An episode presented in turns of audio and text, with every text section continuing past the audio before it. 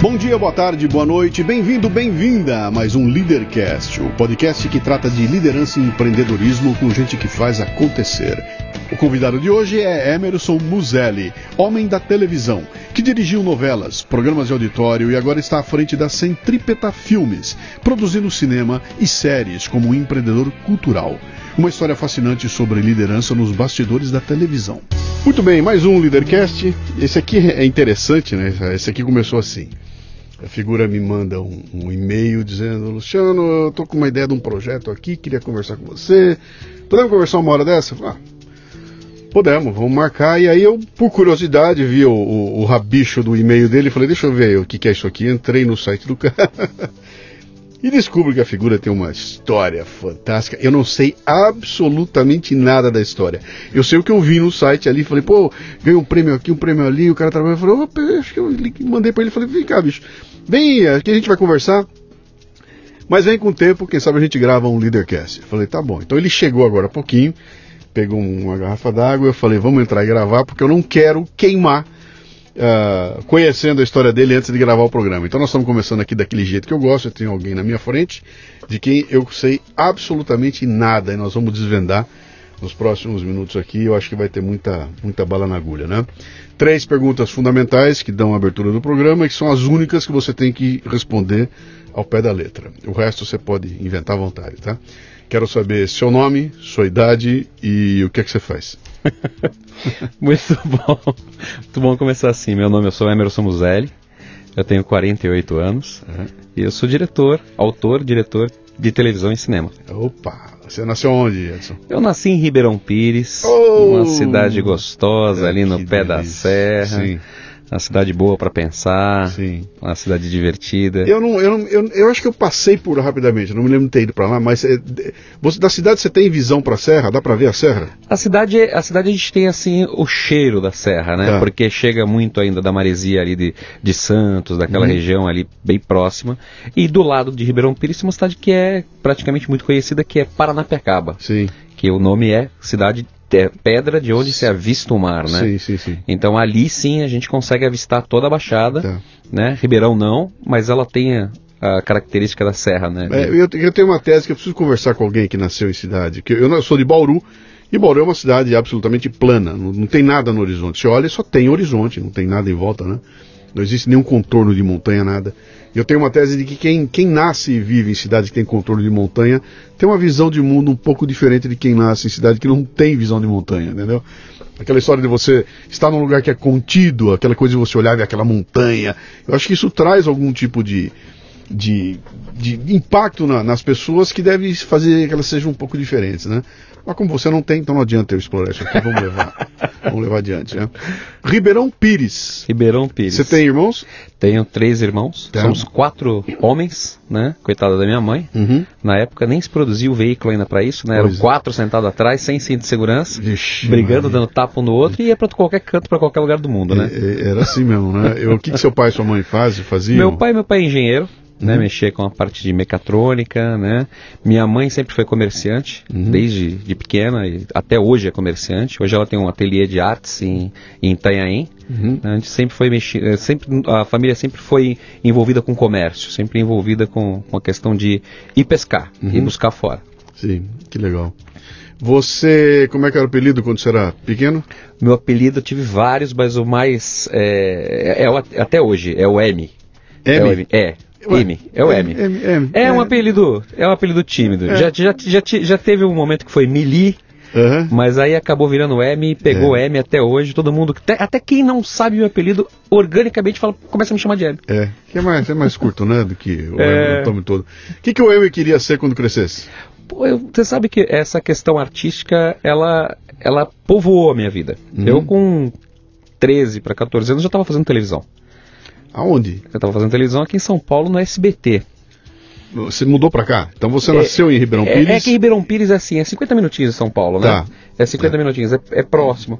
Mas é, por conta de um tio que e, e que já frequentava ali a, a, a, classe teatral na época e às vezes eu ia junto. Então eu acabei me aproximando bastante né, da, da, da questão artística. Fui para o teatro, do teatro acabou acontecendo na televisão, mas com 13 anos já era um garoto de propaganda em São Paulo. Já estava uhum. fazendo comercial de televisão. E esses cineastas todos aí da, da velha guarda eram os então jovens diretores sim. de publicidade. Sim, sim. Hugo Giorgetti. Que, que ano era isso? Isso era 1980 e alguma coisa. 80 e pouco. Legal, 83 legal. e 4. Sim, no sim. auge aí da, do, do da, da, publicidade como cinema ainda, né? Sim, sim, sim. Não, ainda se rodava em película, né? E, eu, e, e eu você se aproximou, assim, tipo, eu, moleque curioso. Moleque curioso e com muita vontade de fazer alguma coisa que tivesse comunicação envolvida no meio, querendo também usar ali o, o, a minha maneira de, de, poder contar histórias. Naquela época eu já queria muito isso. Uhum. Enxergava na televisão já, naquele momento ali, já enxergava uma possibilidade, uhum. né? E sempre me envolvi, me meti muito de ficar, inclusive, é, aqui no Teatro do César em São Paulo, logo que ele começou a ter grandes espetáculos, uhum. eu ia para pro, os espetáculos e ficava muitas vezes nos bastidores, às vezes atrás da coxinha, a vontade era enorme Sim. de entrar em cena. Você, você com 13 ah, você falou que com 13 anos você estava aqui no SBT. Estava no SBT. Quer dizer, você se envolveu com esse, com esse segmento antes mesmo de estudar a respeito. Você não vai fazer um curso de, não, de teatro? Antes de estudar. Né? Antes disso você já estava... Antes de estudar, é. eu tinha facilidade muito grande de, de, de, falar em público e não tinha medo absoluto nenhum da câmera, né? Uhum. E isso, num determinado momento, quando eu vi, eu estava lá fazendo chamadinha do programa com o Silvio Santos. E, e aí isso foi se tornando um, uma coisa mais. Sim, mas como, como que acontece isso, cara? Que ele te pinça de algum lugar, é, seu tio te empurra. Foi um comercial de televisão, foi fazer um comercial de televisão. Na época no, é, tinha uma produtora grande em São Paulo, chamava-se Espiral Filmes. Uhum. Né? E esse comercial de televisão era um comercial pro SBT, esses comerciais de final de ano. Sim. Né? E por acaso eu fui o garoto propaganda do comercial. E aí, a partir daquele momento, pera, parece pera, que eu pera. fui importado para lá. Pera, pera. É. Que porra de por acaso é esse, cara? você tava passando na rua, alguém te pegou, você se escalou, teu tio foi lá e botou você. Vontade tinha, de tá tinha, tinha uma sequência, tinha vários garotos lá, fizeram um teste com os garotos, você foi escolhido. Como é que alguém chega eu entendi a oportunidade. Mas como é que você chega nessa oportunidade? Eu estava parado e alguém me pegou? O, que, Não, eu isso? fui atrás. Eu fui atrás. É... Com 13 anos de idade. O Edinaldo, que é o Edinaldo Freire, que é esse meu tio, que é um ator de teatro até hoje, Sim. né? Inclusive está aí, é, é, produz, dirige. É, me levava e fazia questão, porque ele gostava muito da minha atitude de querer aprender. Tá né? E em um determinado momento eu comecei a procurar, existiam agências ainda em São Paulo.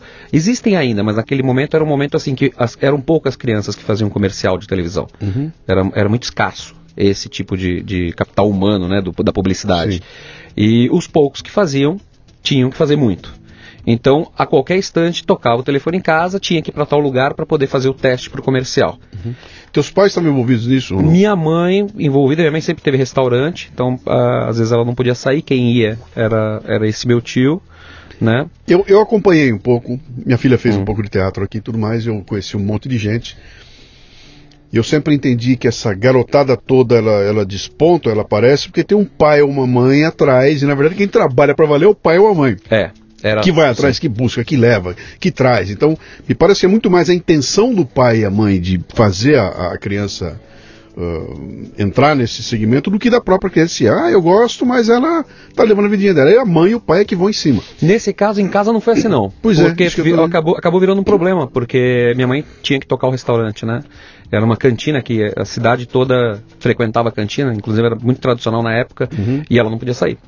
Mas com 14 anos, eu já pegava o trem em Ribeirão Pires e vinha uhum. fazer. Eu fui emancipado com 16 justamente por conta dessa questão. Uhum. Para poder vir para São Paulo, para poder dar conta de fazer isso. E o estudo? E continuava estudando. Você e continuava, conciliar, conti, continuava estudando, sempre uhum. estudando. Chegou um determinado momento da minha vida que eu falei, ah, acho que não é isso, porque aquilo virou o meu cotidiano. Uhum. Então eu já não, talvez eu não conseguisse mais avaliar ali. Falar, até outro dia eu estava pensando nisso. Falei, por que que eu, em determinado momento, falei, eu continuei sendo ator, mas eu fui fazer agronomia em Jundiaí. Uhum porque eu achei que aquele meu cotidiano deveria ser mudado de alguma maneira, porque eu não consigo também ter cotidiano. Uhum. Então falei, essa, essa, é uma pergunta que eu ia fazer a é. você, quer dizer, você ali tão jovem, com 13, 14, 15, 16 anos de idade, Você já estava vendo esse, esse, esse segmento onde você entrou como teu futuro, é isso? Eu vou Total. trabalhar para. Eu já ganhava dinheiro para isso. Meu futuro vai ser aqui. Já eu seria um profissional nessa área. Já ganhava dinheiro para isso e me encantava demais, né? Chegar Uhum. ali na. Ainda tinha as produtoras na Rua Augusta, né? Que hoje, né, chegava uma produtora do Gafanhoto na Rua Augusta, abria, tinha um estúdio, Cinema Centro. Sim. Então eu entrava no estúdio com câmeras de cinema. Aquilo ali para mim era o, o lugar que falava assim: o meu habitat é este. Sim. Ia para casa e ficava triste. Então, eu falei, é E esse. é uma coisa caminho. interessante, porque eu, eu vi pelo que eu vi acontecer com minha filha, né? Minha filha co- comentou no teatro muito cedo, bem, bem menininha, a gente acompanhava, ia lá, os pais e tudo mais, né? E foi interessante porque o fato dela fazer um teatro infantil que tinha é, é, atores é, é, é, adultos na peça, era uma peça muito legal, né? Contava a história de um castelo com as bruxas e tudo mais. E ela passou a conviver num grupo de adultos, né? Então tinha o núcleo das crianças e tinha o núcleo de adultos, mas estava todo mundo junto. Então era interessante você ver a reunião do pessoal no palco todo e minha filha lá com seis anos de idade, cara, sete anos de idade, no meio do povo, recebendo instrução, sabendo da responsabilidade dela, quer dizer, o salto de amadurecimento ali foi uma coisa impressionante. Entra com uma criancinha e sai já com uma visão de, sabe, de, de, de relacionamento humano. de- então foi um salto muito grande para ela, aquela, aquele lance dela entrar em cena e, e, e saber que é, o pessoal depende do que ela vai dizer, depende do que ela vai fazer na hora ali, né? Tem hora Exatamente. para chegar, tem hora para sair. Então, ah, aquela questão de era uma criança trabalhando, mas se divertindo com o que estava trabalhando, né? É impressionante. E, e ganhou um salto gigantesco. Eu não sei se aconteceu com você, mas Aconteceu. sido. Você Aconteceu falou até do- você foi emancipado, cara. É, eu fui emancipado porque né, na época precisava, né? Eu tava já muito solto na, na vida, né? E minha mãe Uhum. com essa questão de, de não poder estar o tempo todo junto e eu também querendo cada vez mais fazer coisas por mim mesmo. Uhum. Então acabei emancipando até para poder ter uma conta bancária na época, para poder administrar minha, a minha questão ali de ganhar dinheiro com publicidade, né? É, Já era SBT na época. É, o SBT, ele- eu tinha ele como um cliente, era SBT Não, na então- Vila Guilherme. Isso que eu ia te perguntar. Quando Vila você Guilherme. começou, já era o SBT do Silvio Santos, já, era, a- a, era TV o- dele. Era Tá. o SBT do Silvio Santos, Tá. o Serginho Grossman estava chegando. Eu lembro que, que às vezes eu entrava pelo corredor e tinha uma correria porque era o auge do Aqui e Agora, Sim. né? sim. Que aquele jornal dominou, né? Sim, Então foi uma loucura Era uma cara. loucura. Então assim, eu me lembro como se fosse hoje qual era o clima daquele corredor ali da Vila Aham, Guilherme, né? aham. E que às vezes você chegava, chovia, você não podia voltar. Também tinha isso. Alagava a rua, você ficava esperando a baixada. atenção você que está ouvindo a gente É. aqui, que está boiando, aproveitando o lance da chuva, né? Que você está boiando aí. O Aqui Agora foi um telejornal que foi lançado no SBT e que chegou para quebrar tudo que se conhecia. O que a gente sabia de telejornal era aquela coisa quadradinha, era o apresentador, era meio, meio, meio jornal nacional, que naquela época já tinha mais ou menos aquela linha, era o Cid Moreira, né? Com aquela impostação de voz, aquela coisa toda quadradinha. E o Aqui Agora era uma zona, era, um- era um programa que quebrava tudo, era meio jornalístico, meio show, era tudo misturado ali agora, né? Sangue no corredor. E, e sangue no corredor, e a- a- era, era pré-história daquele. Não, não era bem a pressão. Antes dele já teve coisas desse tipo. Já teve Teve, Homem de Sapato Branco, aquela coisa toda. Mas não o que assim. agora era um grupo, né? É. Era um grupo de pessoas fazendo um negócio e ele realmente. Quando, quando, inaugurou- quando começou aquilo lá, quebrou tudo, cara. Foi, uma, Quebrou. foi um fenômeno de audiência, né? Foi um fenômeno de, de audiência e, e, e aquilo ali também, o SBT na Vila Guilherme, né? Uhum. Ele era pujante, né? Tinha uma Sim. coisa diferente da televisão brasileira naquele momento, né? Sim. Tinha uma guerra de audiência muito forte, né? Sim. Entre todo mundo, mas ali tinha, tinha uma questão interessante que eram os programas de auditório, né? Os programas de auditório do SBT, eles eram feitos, sempre foram feitos para classe C, Uhum. né? E, e depois que eu que eu virei diretor de, de variedades de programas de auditório, uma das coisas que mais passa pelo raciocínio de quem está criando do conceito é justamente isso. Como é que você atinge essa classe C hoje? Sim. Né? Que essa é a grande dificuldade de quem faz variedades no Brasil, né? Então, é... Então, deixa, deixa eu buscar você lá atrás. Então, quer dizer, você, você cresce dentro desse ambiente. sim, Você entra, conhece a televisão com 13 anos de idade, vai crescendo nesse ambiente, e ali eu imagino que você foi fazendo um pouquinho do que tinha para fazer ali, né? era gene- generalista, né? Você Tudo falou que você foi fazer, você foi estudar agronomia. Foi estudar agronomia, meu irmão, meu irmão quis, queria ser agrônomo, Aham. e aí ele foi para um colégio agrícola em Jundiaí, que era um barato, que era um colégio é, semi-internato, né? Uhum. Lá é internato porque tinha ainda os alojamentos. Eu achava o máximo aquilo, eu falei, porra, vou morar fora de casa e tal. E eu fui seguir a trilha do meu irmão, fiz três anos, me especializei lá em zootecnia. E parou com a televisão? Nesse, de vez em quando aparecia um comercial para fazer, eu voltava para São Paulo e fazia. Aham. e, e, às vezes saía no meio da semana para fazer um comercial em São Paulo. Tá. Né? Porque chegou um momento que eu já não fazia mais testes. E, e aí os diretores me convenciam, falaram, pô, vem Emerson, vamos fazer assim, tá, tá contigo, é, o filme é teu. Então, quando era eu, eu vinha, quando era dessa tá. maneira eu vinha, eu vinha. Esse, essa é a tua ideia de fazer a, a zootecnia, isso foi um plano B? Eu acho que... Você queria se garantir com duas, se não der certo eu, esse ano naquele fiquei, ou não? É, porque assim, é, eu sou de uma família muito tradicional, né? Uhum. E independente da, da, da força da, que, que, meus pais me davam, mais a minha mãe, meu pai era mais ligado à coisa da, da engenharia como um todo, é, tinha ainda um baita receio de falar, será que isso aí é uma profissão mesmo? Será que no futuro, será que não é um devaneio aqui da, do mundo uhum. infanto-adolescente? Será que quando chegar lá em cima, a hora que eu precisar mesmo isso daqui, eu vou ter o esteio que eu preciso? Sim. Então eu tinha muito essa dúvida, sim. né? E por conta disso falei, vou, vou garantir aqui um plano B sim, uhum. né? Mas aí entendi que o plano B ele não era nem C nem D. e eu fiquei no meio do caminho e falei, eu não vou também abandonar, eu vou fazer. Eu vou fazer, é. vou, vou, estudar isso aqui, eu vou fazer. Sim. Falei, eu, a minha ideia era fazer zootecnia e depois fazer veterinária, né? Sim. Mas falei, não, não vai dar certo nunca. Eu, eu vou ser um veterinário que vai fazer, o, o, fazer um filme de animação, no sim, mínimo. Sim. No mínimo. Mas aí você se forma, então, pega o teu diploma.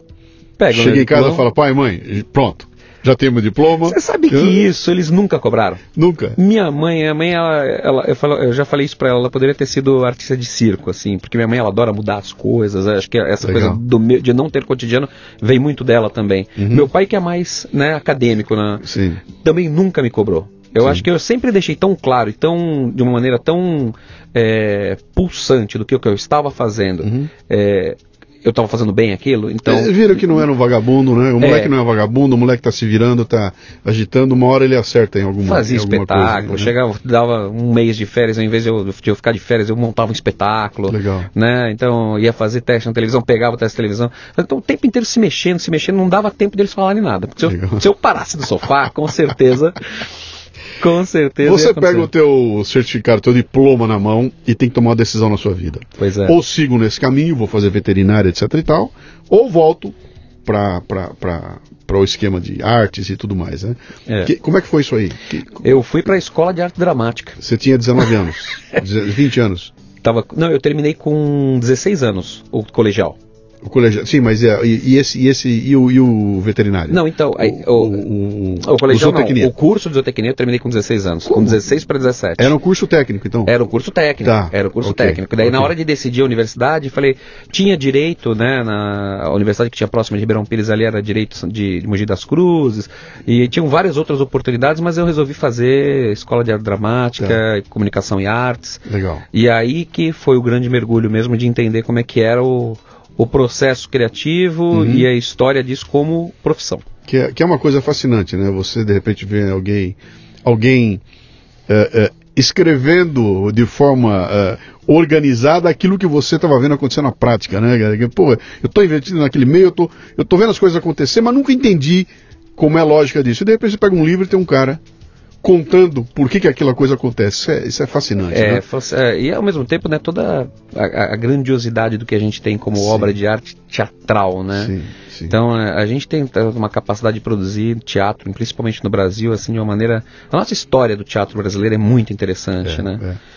É, é de luta, né? E esse momento que nós estamos vivendo agora está pegando fogo, mas a Tá gente vai chegar pegando lá. fogo. A gente vai chegar lá. você, você então eh, vai estudar artes dramáticas e bom, é aqui que eu vou continuar. Você continuava no SBT, voltou para lá, Continuava. Che- chegou a ser contratado pelo SBT alguma coisa assim ou não? Cheguei a ser contratado um período, eu fiz três novelas no SBT. Novela No mesmo? meio, no meio de- desse processo de aprendizado, ainda eh, me dividia entre a escola de arte dramática. Depois, um determinado momento, eu comecei. Eu fui para o Célia Helena porque eu fazia parte de um grupo de teatro que era do Vladimir Capella. Sim. E ele estava dando aula no Célia Helena, estava montando um espetáculo e precisava que eu estivesse naquele elenco. Então, eu acabei estudando em duas escolas ao mesmo tempo Uhum. e trabalhando com publicidade e indo ao SBT. Ok. E o SBT eu tinha um contrato para ser ator e eu lá eu fiz três novelas. Tá. Você chegou a, a 20 anos de idade? Você tinha 19? Isso foi tudo antes dos 20 anos. Antes dos 20 dos anos, Antes dos quer 20 dizer, anos, é. Esse é um ambiente. é o glamour, né, cara? Pô, com 20 anos de idade, 19 anos de idade. Eu fazendo novela, cara. O cara liga a televisão, estou eu na televisão, sou ator, fama. A ideia de que, cara, daqui, da, o próximo passo é Hollywood e um Oscar na minha mão, etc e tal, né? Como é que tua cabeça funcionava? Você estava enxergando isso, você fala, cara, é aqui que eu vou. Porque eu sei que em algum momento a tua carreira vai sair da frente da câmera e vai para trás dela, né? Sim. Havia essa. Você tinha definido um caminho? Você tinha, tinha. Você tinha botado um plano já? O que, que tinha? tinha? O, primeiro, o primeiro, meu primeiro grande objetivo era fazer novela como, como ator, né? E aí, só que uh, a minha questão, assim, sempre tive muito medo muito medo de, de ficar no meio do caminho de tudo isso, porque olhava para os lados e também via muita gente ficando no caminho. Sim. Né? E isso é uma coisa que me assustava muito. E ao mesmo tempo, é, eu, não, não, eu nunca quis contar com recursos que viessem dos meus pais, eu quis contar com os meus recursos. Uhum. Isso é uma coisa que nunca me deixou confortável em momento nenhum da vida. E, e o que eu fazia ali era olhar para o futuro e falar assim, pensar que tipo de ator que eu ia ser nesse cenário. Sim. Né? É, isso foi é, culpa, inclusive, de grandes é, amigos, tutores, inclusive, pessoas que sempre tiveram ali próximas que me puderam, que, que me ajudaram a pensar dessa maneira. Que eram atores também? Que eram atores, né, grandes diretores, pessoas que estão até hoje aí no, no, no cenário artístico, uhum. mas que é, a gente sempre teve um papo muito filosófico a respeito da vida. Uhum. Então, isso eu não, não nunca fui para dentro da, da arte, nunca fui para dentro da televisão de uma maneira uh, do oba-oba do dia a dia. Sim, deslumbrado, você não estava deslumbrado. Não, não consegui. Até às vezes chegava em casa, no auge da novela, quando eu moro a Ribeirão Pires é uma cidade pequena, Sim. né? A Sucupires, né? A gente Sim, brinca lá. Sucupires. A Sucupires. Eu chegava às vezes na cidade e tinha 30 pessoas na porta de casa para pegar autógrafo na época. Era autógrafo, não era uhum. o, a selfie de hoje, né? Sim, e aquilo ali às vezes me deixava mais assustado do que entusiasmado, do que, uhum. é, vamos dizer assim, no mundo lúdico da televisão, né? Uhum. E eu sempre trabalhei para poder ser um bom ator. E, e, entendia que esse buraco era um buraco muito mais embaixo. Sim, sim. Essa busca é uma busca de anos, de, de determinação, de ou é este foco do ser um grande ator, uhum. ou é o foco do ser um grande diretor. Sim. Então, quando eu faço essa transição para a direção, Sim. essa é a, a, a, decisão que mais me doeu naquele momento de construção ali do, vamos dizer assim, do meu caráter como artista, né? Imagino. E, e é uma coisa, é, é, não tem como você não fazer um paralelo nesse momento, que é o jogador de futebol virando técnico, né? Mas ali tem uma coisa interessante que é o seguinte, o jogador de futebol tem uma vida útil, tem um momento que fala, não dá mais pra jogar, agora eu vou ser técnico. No teu caso não, cara. Não. O ator, a vida útil do ator é toda. É toda ela, né? É uma decisão mesmo, me afasto da frente da, da do palco para ir para o fundo do palco, né? Que interessante. Você assistiu, tem uma série na, na no Netflix chamada O Método Kominsky. Já assisti. Você já assistiu? É. Cara, que é uma delícia aqui. É. Você fica sentado ali vendo, vendo o, o, o Michael Douglas, ele, ele, ele, ele, é um ator, é o Kominsky, que tem um, uma, uma, uma aula de teatro, e ele tem um grupo que vai na escola dele, e ali ele dá as aulas, né? Cara, é fascinante, porque você vê ele, ele, ensinando o pessoal e a hora que ele começa a filosofar sobre o ator, aquilo é uma delícia, cara, é muito legal. recomendo muito, você que está ouvindo a gente aqui, é o método Kominsky. E se você tiver mais de 60 anos, cuidado, porque vai chorar que nem um maluco é bom. vendo as histórias dos velhinhos ali, né? É bom. Mas me conta, uh, essa, essa, essa transição então, de você. Você tinha definido entre teatro e televisão? Ou é, ou é tudo a mesma Não, coisa? Acabou, acabou sendo tudo a mesma coisa. É que a televisão eu acabei indo mais com mais facilidade para televisão por conta da publicidade. Tá. Né? Num, eu lembro o, o marco assim, no, 1994, né? Copa do Mundo, Brasil, o Brasil estava todo enfeitiçado com a questão da Copa do Mundo, do, né? Do, do, do, da vitória e tudo mais, e tinha um despejo de volume financeiro na publicidade gigantesco nesse ano. Uhum. Então eu lembro que esse ano eu fiz 150 comerciais. Ô, louco. São, foram 150 comerciais. Tanto que, que eu fui premiado por conta disso. E junto comigo foram premiados, por exemplo, o Rodrigo Faro, tinha Uhum. o Rodrigo Pettinati, que hoje é uma turma que está aí. Né? O Faro está bombando né, Sim. como apresentador. Sim. Mas é, eram os garotos da época que faziam os comerciais em São Paulo. Uhum. Né? E era natural fazer 150 comerciais. Não era uma coisa para assim, nossa, não, porque era dois ou três por semana. Uhum. Era um negócio que tinha um volume gigantesco Sim. Né? E eram garotos propaganda. Era a época em que você precisava dos meninos, das meninas apresentando. Dá pra ganhar dinheiro, dá, dá pra ganhar Ganhei muito, muito dinheiro em 94. E muito mais do que com teatro. Ganhei é? muito mais com teatro Do, do que com teatro. do que com teatro, só que tinha uma coisa muito importante que eu, eu, hoje eu sinto muito falta disso, que na época é, a primeira pergunta que se fazia quando você pegava um filme é que horas que era o seu espetáculo. Porque Sim. existia uma blindagem para que você estivesse no teatro no momento do espetáculo, que era gigantesca. Eu me lembro de, de sair do comercial, ir para o teatro fazer e o motorista ficar me esperando para voltar a filmar no, no, horário que eu podia. Sim. E não vice-versa. Isso foi se perdendo né, com o tempo. Sim, sim, Hoje já, isso já, já não existe mais dessa maneira. né? Até porque o teatro deu, é. uma, deu uma mudada muito grande, né? Na, na, que é uma coisa interessante para se compreender essa dinâmica do teatro no Brasil aqui. Eu não, eu não, eu não consigo entender muito bem, né? Você, você sai do Brasil e pega numa sociedade mais madura, culturalmente mais é, é, amadurecida. Cara, você bota uma peça legal, ela fica dois anos de cartaz, três anos, cinco, dez anos de cartaz, cara. Vai na Broadway, então é uma loucura aquilo, né? Aquilo é um investimento, aquilo vira quase que um negócio da vida da pessoa, né? E no Brasil você bota uma baita peça, cara, é um mês e capô, né, bicho? É, é, uma semana e, e olhe lá, e um dia, duas dias por semana. Não tem aquela história de. É, é, um mês em cartaz com duas sessões por dia, né? Isso não acontece no Brasil, isso é lenda, não acontece, né? Não acontece. É, eu, não acontece. eu, não sei se é um problema cultural, o que, que, é que tem aqui, mas a impressão que eu tenho é que as pessoas não. não o, o, brasileiro não conseguiu é, é, incorporar o costume do teatro, sabe? O costume de ir ao cinema, que já existiu de forma muito grande, nunca se rebateu para o teatro, né? Vou ao teatro da mesma forma que vou ao cinema. Isso é, uma, é, uma, uma, é um extrato muito pequeno da, da população que, que tem essa cultura de fazer. O resto não faz, né? E aí não tem volume. Não tem volume. Não tem volume. Não tem é volume. muito difícil você manter e, e, realmente é pouca gente que tem como tocar a vida e dizer o seguinte: eu vivo de teatro, só faço teatro, isso aqui me sustenta. É muito pouca gente que consegue. É muito pouca gente. Eu tenho um grande amigo que vive assim e que uhum. é um, um grande dra uh, dramaturgo, diretor de cena, que é o Ulisses Cruz. Sim. Né, que é um batalhador gigantesco por conta né, de uma qualidade artística de direção. Hoje uhum. ele dirige grandes estrelas e esse é o mercado dele. Sim. Só que ele está num nível A de grandes espetáculos, né? Então, com Tarcísio Meira, com pessoas que o público vai atrás porque tem um grande apelo né, estético, né, um grande apelo artístico. Uhum. Mas o teatro que faz a formação da base de novos Ulisses Cruz uhum. não, já não existe. Pois é. Né? Então esse, essa é a grande, nossa grande dependência futuro, né? E na televisão também isso, isso mudou bastante, né? Mudou. Me, me parece que a televisão ela, ela ela segue um, um, caminho muito parecido com o caminho da, que eu vejo da imprensa. Na imprensa mesmo, jornal e, e, revista, né? A televisão, ela nasce com a mão de obra do rádio, né? Ela vem como, então vem com aquela coisa de literatura, você tem um Dias Gomes escrevendo roteiro de novela, tem grandes atores de teatro. E com o tempo, o cara que escreve novela hoje é um cara de televisão. Ele não é aquele dramaturgo do teatro com aquela, com aquela formação uh, uh, lúdica que o cara de teatro tinha. Hoje em dia é uma máquina, cara, que são quatro caras escrevendo lá, vamos lá, o capítulo da manhã, tem alguém conduzindo aquilo e quatro, vai, o bloco A, bloco B. É, é, é, virou uma coisa um pouco industrial, totalmente industrial, né?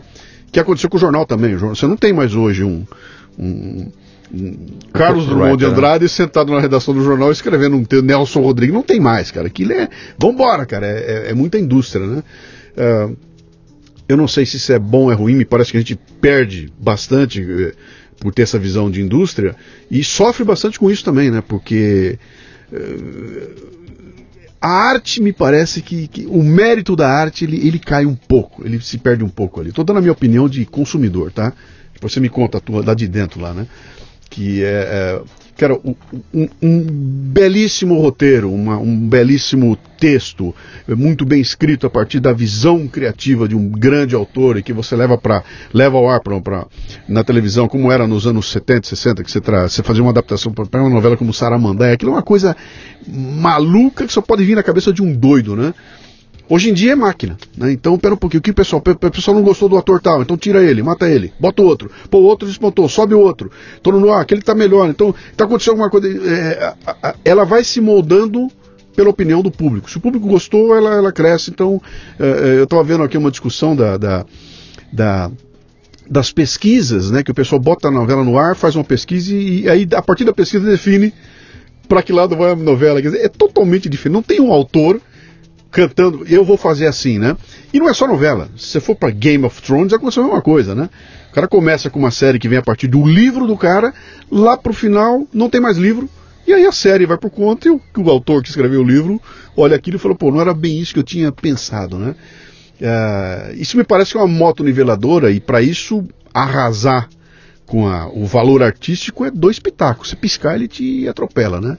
Tô errado de olhar assim ou, ou não? Tá não? certíssimo, tá certíssimo. O que acontece é que eu, eu foram 20, quase 20 anos de Globo, né? Dirigindo dentro da TV Globo. Ah, você foi para Globo também? Você fui para Globo. Tá. Fui para Globo. Fui para Globo. Entrei na Globo ainda com a, a versão carga pesada no ar. Sim. Né? É, e, e, ali para mim foi um grande aprendizado porque ainda se fazia uma televisão muito pautada na televisão dos anos 80, uhum. né, numa estrutura que era uma estrutura ainda muito em busca de uma nova Jeanette Claire, né, em que a gente pudesse olhar para tudo aquilo e olhar para o texto e o texto ser impecável. É, eu tinha como protagonista ali o Fagundes né, e o Estênio Garcia. Bino, que, como é que era? Pedro e Bino. Pedro e Bino. Pedro sim. e Bino.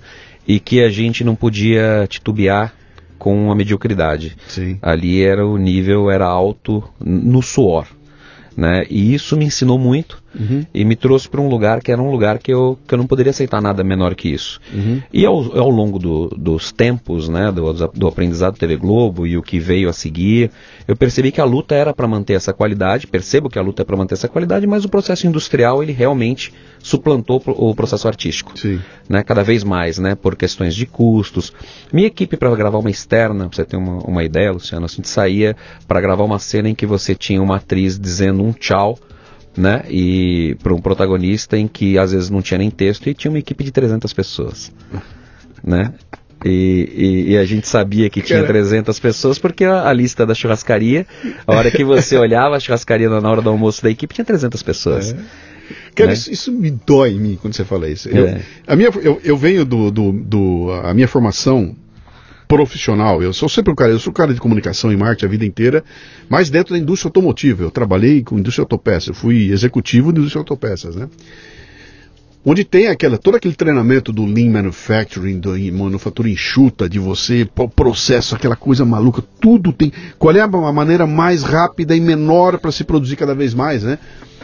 E sempre que eu visitei, eu conhecia as, as instalações de, de, de televisão todas, eu olhava para aquilo e falava, cara, não há dinheiro suficiente para pagar isso, bicho. Não pode, eu não posso. Eu não, eu não, posso passar por um. subir três andares de ilha de edição vazios. E o cara me diz o seguinte: não, mas às sete horas da noite isso aqui lota.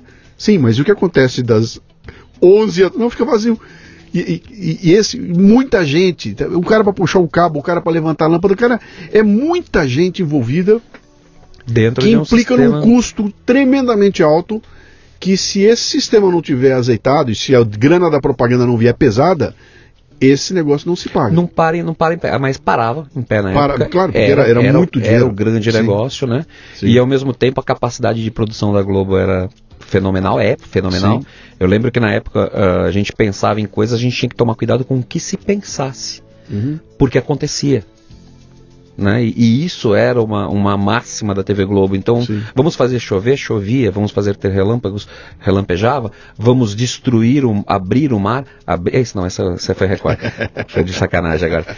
É, acontecia, né? Sim. Então, é, muita coisa ali dentro é, era feito dessa maneira e tinha essa equipe azeitada de forma que você não percebia essas 300 pessoas funcionando. Sim. Você sabia que elas existiam porque às vezes você olhava um restaurante completamente tomado, ônibus, ônibus, carretas e tudo que você imagina de, de produção. Uhum. E você olhava para aquilo e falava assim, o, e o carga pesada nessa época ele precisava sair com, como um circo. Sim. Ele não poderia voltar, a gente ia gravar às vezes em Itaboraí, né, quase três horas do Rio, você não podia voltar para buscar uma grua, por exemplo. A grua ia. Tá. Né? E tinha esse processo de produção que era intenso. Isso foi acabando, né? Porque o processo foi ficando cada vez mais caro, a quantidade de pessoas envolvidas, custos trabalhistas, foi se diminuindo, foi voltando de uma maneira mais artesanal para séries, foi diminuindo sem perder a qualidade, foi se otimizando esse sistema. Existe, existia no passado uma visão muito forte em cima do diretor, né? Por exemplo, se a gente pegar o Avancini, por exemplo. Né? O Avancini, mestre, né? Que formou tantos outros diretores. Eu fui discípulo de Wolf Maia. Trabalhei muito tempo Sim, com Wolf.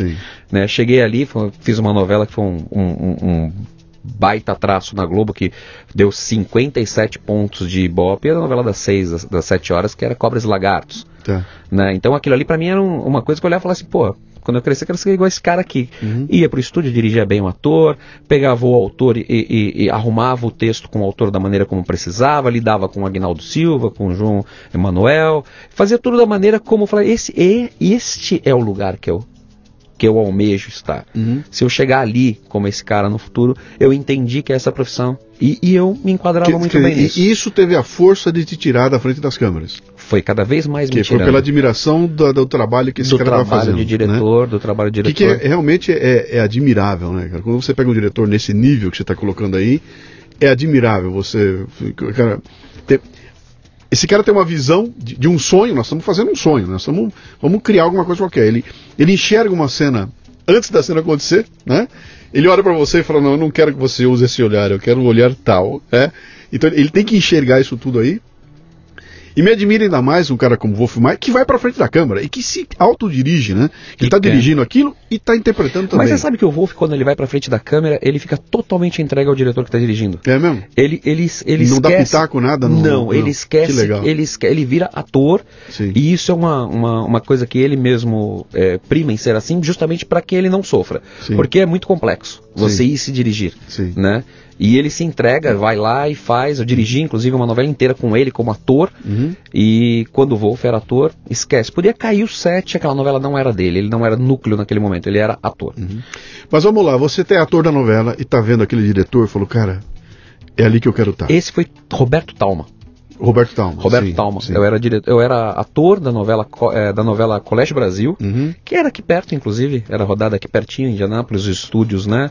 Dele, que ele era sócio do Valone na época. Sim. Montaram uns estúdios aqui, entregavam a novela pro, pro SBT. Sim. E eu era ator da novela e fazia a cena e em determinados momentos da cena já começava a me posicionar no lugar certo, já começava a posicionar o meu a, a minha partner ali no lugar certo, arrumava a cena para a câmera, em um determinado momento ele abriu o talkback e falou: "Ô, você, garoto, chega aqui". Já tinha gravado, chegou e falou: "Vem cá, tô vendo que você você gosta disso aí, né? Eu falei, gosto. Então você vai sentar aqui todo dia, você vai chegar antes, vai sentar do meu lado aqui no caminhão, era um caminhão na época, uhum. no switcher, e você vai começar a aprender a marcar a cena comigo. Legal me pegou de surpresa. Falei, gostei, é isso que eu quero. Comecei a chegar mais cedo, comecei a encher o saco dele. Come... Tinha horas que eu chegava até antes, que ele já começou, a tal cena ela já marca, a hora que eu chegar eu só dirijo. Puta oportunidade, foi, logo do foi, lado de quem, né? Roberto um dos maiores nomes Roberto da, da, da direção. Roberto que legal. Aí foi indo, foi indo, foi indo, chegou um determinado momento que ele falou, ó, segue por aqui. Você marca, você dirige e eu vou tomar meu café, faz aí. E aí ah. foi. E aí foi pra Globo, aí foi é, Paulo, é, Marcos Paulo, Paulo Biratã, Wolf Maia, é, tem uma. Trabalhei com outros diretores lá também. Uh, dessa linha de, de, grandes diretores. Você ficou um bom tempo como assistente de, de, desses caras Para a Globo eu fui como assistente. Tá. Fiquei dois anos como assistente, já dirigindo, né? Tá. Assistente de que dirige. Mudou o seu tesão? Por exemplo, a hora que você está lá sentado no caminhão, dirigindo, marcando cena, isso te deu mais tesão do que estar tá na frente da câmera lá? É, era, era, era, diferente, cara? É aqui que eu quero estar? Tá? Era e continue atuando. Sim. Impressionante, porque você vai é, fazer a cena com o ator. O, a minha entrega de atuação era inclusive até maior do que a minha entrega enquanto eu era o ator da cena. Hum. Né? Então a, a, minha percepção e a minha, a minha capacidade de direção era muito maior. Sim. E os atores começaram a perceber isso. Sim. E muito rápido. Tanto que em, em Cobras e Lagartos e depois em Duas Caras, nos 12, 13 primeiros capítulos da novela, eu já era o diretor da novela. Legal. E, e, a Globo tinha um, uma certa hierarquia meio subjetiva, que quem dirigia o estúdio era o diretor da novela. E no capítulo 30 o estúdio já era meu, totalmente é. entregue, o Wolf cada vez mais ali me, me impulsionando para poder dirigir. Teu então, nome estava no crédito lá? Estava no crédito. Como diretor? Como, como diretor. Como, como diretor, ele é diretor de núcleo, né? Tá.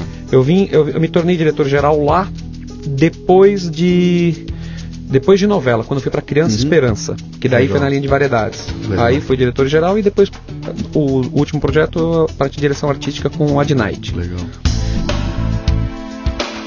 Você está ouvindo o Leadercast, que faz parte do Café Brasil Premium, a nossa Netflix do conhecimento, que redefine o termo estudar ao transformar o seu smartphone em uma plataforma de aprendizado contínuo.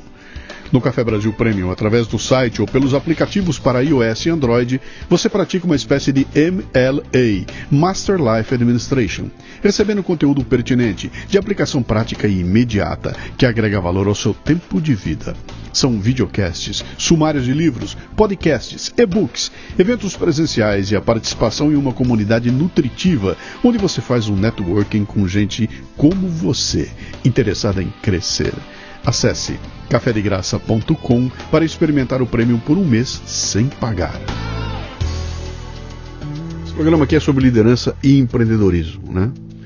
E, cara, é o modelo de um diretor de cinema, um diretor de teatro, de novela, puta, é, é maravilhoso, né? Porque você lida com, com questões tão diversas ali, cara. Eu, eu não sei nem se um CEO de uma empresa grande tem a, a manha para atuar como um diretor de, de, de teatro e novela. Porque você está lidando o seguinte: você está lidando com um grupo de pessoas que tem um ego.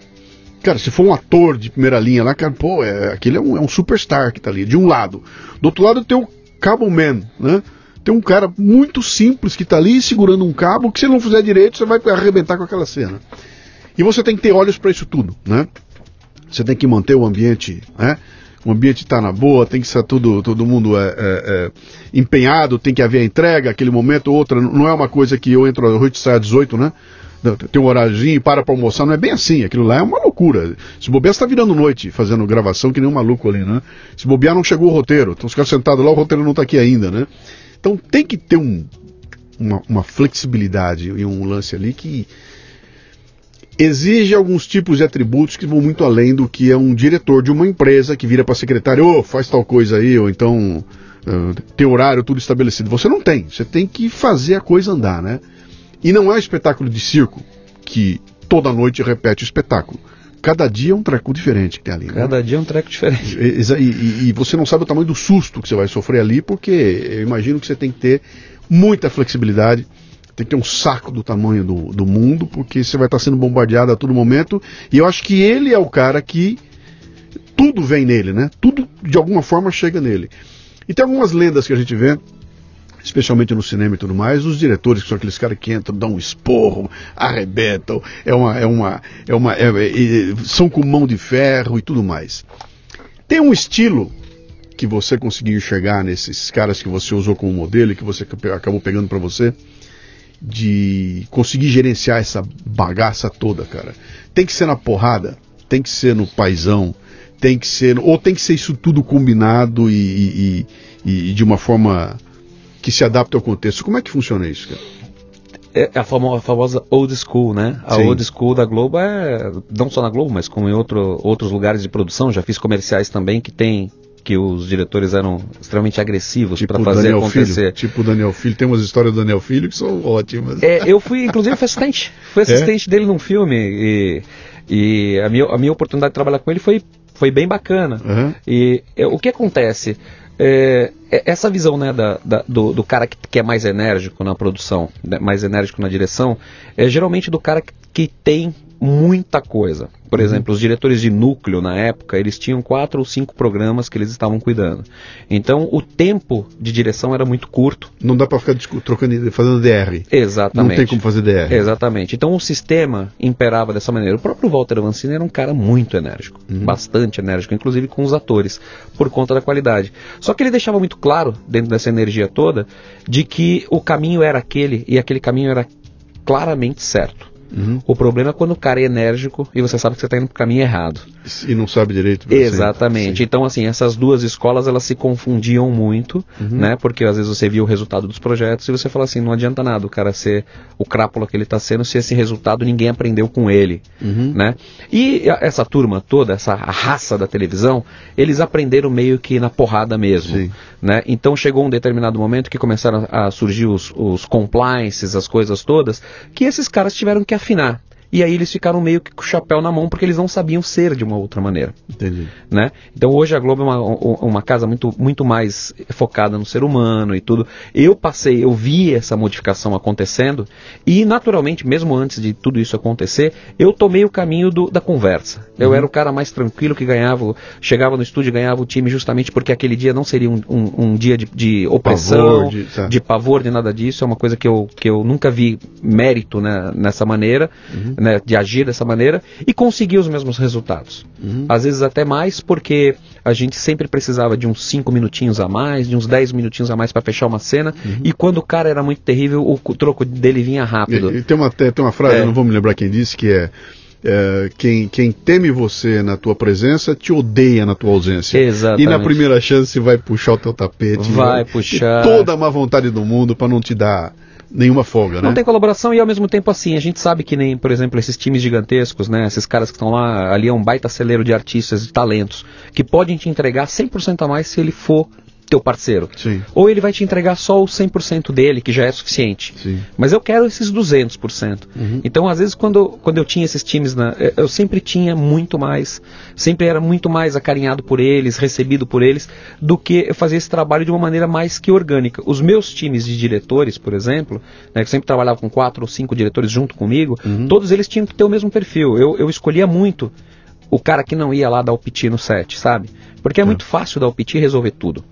É muito simples. Você tinha, você tinha, você como diretor, você tinha total, é, é, eu não vou dizer que é carta branca, mas você tinha total ascendência sobre definir, não quero esse ator, quero esse, na, na, hora de escalar o elenco, você estava presente falando, não, não, esse, esse isso, eu não trabalho. Isso, isso, é um, isso é uma coisa bem flexível, né? Porque, assim, geralmente a gente tem que também utilizar, né? Uhum. O que tem de recursos, Sim. né? Tentar utilizar o máximo que tem de recursos. E é claro que a definição de elenco, ela é, ela, ela, você tem que ter uma supremacia nisso, porque isso define a tua obra como um todo. Sim. Né? Então, em novela, se você não cuida deste momento, até por exemplo o próprio Wolf, ele demorava muito para escolher o elenco, eu ficava, cara, quando que isso vai, cadê? Mas aí quando o elenco ficava pronto, falou, cara, olha o que esse cara uhum. fez, você entendeu?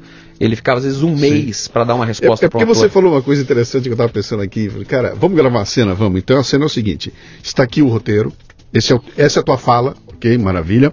Você vai sair dali, vai caminhar até aqui, e a hora que você chegar, você está bravo, e você vai ter um ataque e vai chorar. Acabou. Tá tudo escrito. Eu sei de onde eu vou, você está me dizendo o que eu vou fazer, então faça. Né? Parece que é simples. Parece que é simples, né? É. E se não é o cara que dá os 200%, ele vai fazer de uma forma burocrática e fez certinho. E de repente você olha aquela cena com algum a outra pessoa fazendo e você chora junto. Cara, com aquele outro eu não chorei, com esse aqui eu chorei. Por quê, que né? Porra. Que é isso? O que, que esse cara fez, né? É. é o tal a mais que ele enfiou ali é o artista, né? É o, é o, é o, é o, é atuar, né, cara? É aquela, é, aquela coisa. Por que, que, é, que brilho é esse, né? Que, que eu não consegui ver. Não. Tem muita peça de teatro que às vezes troca o ator. Tem, dia que o ator principal não vai, vai um outro e troca e, e você vê claramente, né? São duas interpretações do mesmo personagem, um brilha e o outro é legal.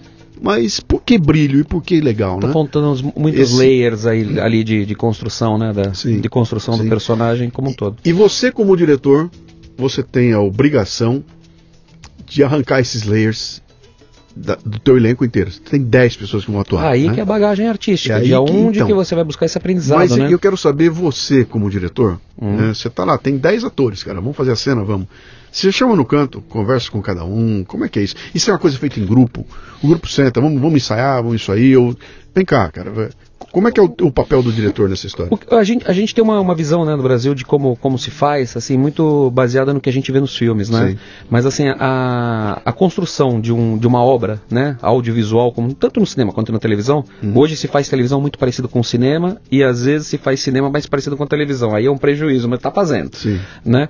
É, o que, que acontece? Quando a gente olha para um roteiro, é, a gente vai, no, às vezes, muito na superfície do que está ali, né? Então a televisão ela tem que buscar isso de uma maneira mais simples, porque o público de televisão ele também não quer, não quer perder muito tempo intelectualizando aquilo. Uhum. Né? Quando a gente vai fazer esses projetos, geralmente eles começam com grandes discussões de conceito, com discussões eh, de construção de personagem. Tem todo um período ali, que é um período de incubação, o um período onde o projeto nasce né, para o ator, nasce para a equipe de produção, nasce para o diretor, que você faz um caminho que é um caminho de entendimento e alinhamento de cabeças. Quem está discutindo isso? Isso geralmente quando o projeto chega, o roteiro chega Uhum. e me chamam para dirigir, eu vou formar a equipe. E nessa equipe eu vou começar a fazer esses workshops. Já tem atores nessa equipe? Ainda não. Tá. Eu começo com a equipe artística, Ok. começo com a equipe de produção, eu vou chamar meu diretor de fotografia, eu vou chamar meu diretor de arte, eu vou chamar meu produtor executivo. A gente vai começar a entender que tamanho que tem aquela obra.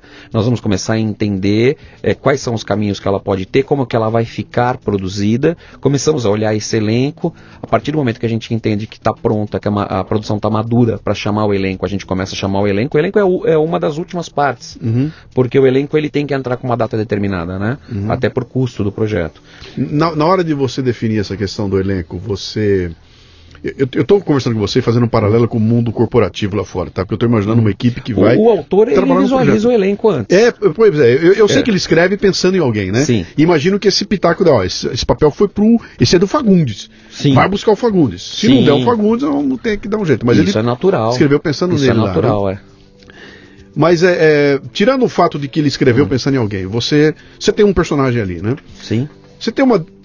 O equivalente a uma descrição do job, um, um job description, que hoje eu, eu vou contratar alguém na minha empresa, eu tenho, ó, o cara tem que ter essas características, aí eu vou contratar alguém ali, né? Sim. Pro, pro personagem, para buscar o ator, é também assim? Também assim, cada vez mais está ficando profissionalizado isso. Agora, inclusive, né, com essas escolas de roteiro que estão surgindo agora, que gente tem inclusive o Zé de Carvalho em São Paulo, que é um cara que trouxe o, o método do Robert McKee, Uhum. que é a escola americana de escrita de roteiro. Sim. Então você produz uma, o que eh, chama-se de Bíblia. Sim. A Bíblia, ela conta a história daquele roteiro e conta a história, tu- tanto a ideologia, as justificativas, é, o, o aprofundamento de cada personagem. Então você tem ali uma baita de uma guia Uhum. para poder ir adiante e poder construir a obra, né? Tá. Então é claro que quando o autor escreve, ele começa a visualizar um elenco que é um elenco possível. Essas adaptações acontecem. Por exemplo, na novela Cobras e Lagartos, que foi um baita de um sucesso, o protagonista que foi o Foguinho ia ser o Matheus Nastergueio. Uhum. Aí foi se mudando, mexendo, é, o primeiro pensamento, vamos trazer o Matheus, e aí por data, por questões de incompatibilidade dele no momento, com ia fazer outra novela, acabou, vamos trazer esse menino novo, Lázaro Ramos. Uhum. Tá aí, tem coisas novas, eu tô gostando desse menino. Entrou o Lázaro Ramos e explodiu. Então, quer dizer, a visão do, do, do autor era uma, mas o protagonista foi outro e teve o mesmo, é, é, a mesma impetuosidade da, da ascensão E é do uma loucura, porque até a cor da pele mudou, né, cara? O personagem passou a ser. Era um branco, Era virou um branco, negro. louro virou negro, Sim. né? E, e, e aquilo explodiu de uma, de uma tal maneira, claro que, que ali foi um baita de uma discussão do Wolf com o João Emanuel na época, né? Foram coisas que acontecem na televisão todos os dias. E adaptações que tem que ser feitas. Cara, vai, vai, muda, muda já. É, né? agora, quando você olha para o protagonista, você olha numa cadeia de ascendência com todos os outros personagens que estão lá. Por exemplo, quando se elege o Lázaro, talvez a família mude completamente. Totalmente. Você entendeu? Aí entrou Elisângela, entrou to- toda uma turma. Então, você mexe na configuração, Sim, né? sim, Pelo sim. ponto de vista executivo, isso é interessantíssimo, porque você não tem um elenco ali, você tem uma engrenagem que tem que funcionar e tem Mas isso né? acontece antes de começar o jogo. acontece antes de começar o Tá jogo. começando. Depois que você entra em campo, cara, o jogo começou. Né? Eu vou te dar um exemplo do. Como eu faço com, com podcast aqui. Eu, tenho, eu venho gravar o Café Brasil e eu tenho uma, uma, uma coisa que eu costumo usar que é o modelo 40 por 60. Né? Eu entro na gravação com 60% resolvido e muito bem organizado, e 40% é o que Deus quiser, cara. Vão acontecer coisas ao longo da gravação que a gente não sabe e vão mudar na hora. Tô gravando aqui, cara, não ficou bom esse texto. Espera aí, muda o texto. Pô, essa música não encaixou, não é essa aí. Vai ter uma música melhor. Isso acontece aqui no momento da gravação e o produto final ele é parecido com aquilo que eu tinha imaginado no começo, mas ele tem coisas que são muito legais que acontecem na hora da gravação por um input, alguma coisa aconteceu ali, né? É, existe essa abertura, porque eu imagino que isso só acontece porque eu sou o autor e eu estou gravando, eu não sou o locutor lendo um texto de um terceiro, portanto eu posso mexer no texto, né? E porque eu tenho tempo, eu sento aqui, eu tenho duas horas para fazer um programa de meia hora. Televisão, cara, vai, tem que ser ficar pronto agora. Existe essa flexibilidade para a mudança que aconteceu na hora ali e, e- Tem que existir. tem? Tem? que existir e acho que esse é o grande papel do diretor. Uhum. Né? Porque a partir do momento que você pega um roteiro e você vê que aquele roteiro tem possibilidades, quer dizer, a, a realização daquilo ali está na tua mão. Sim. Né? Então, é, aqui fazendo uma analogia bem chula, né? Por exemplo, lá em Saramandaia, que a menina explode, acho que é Saramandaia. É, Saramandaia, que é Dona, sim. Dona, Dona Redonda. Dona Redonda atravessa a rua e explode. Era sim. isso que estava na, na, rubrica, né? Sim. Isso que os, os antigos contam. Mas e aí, faz? Sim. Né? Faz. Era Wilza Carla. É. Atenção, você que está nos ouvindo, nós estamos falando de uma novela dos anos 70, é. fabulosa, que era Saramandaia, que era um realismo fantástico, né? Onde tinha um personagem, tinha um lobisomem, era uma coisa maluca aquela novela. E a Dona Redonda era uma, era uma senhora, era a Wilza Carla, muito gorda, e que comia compulsivamente, até que um dia ela explode caminhando na rua, né?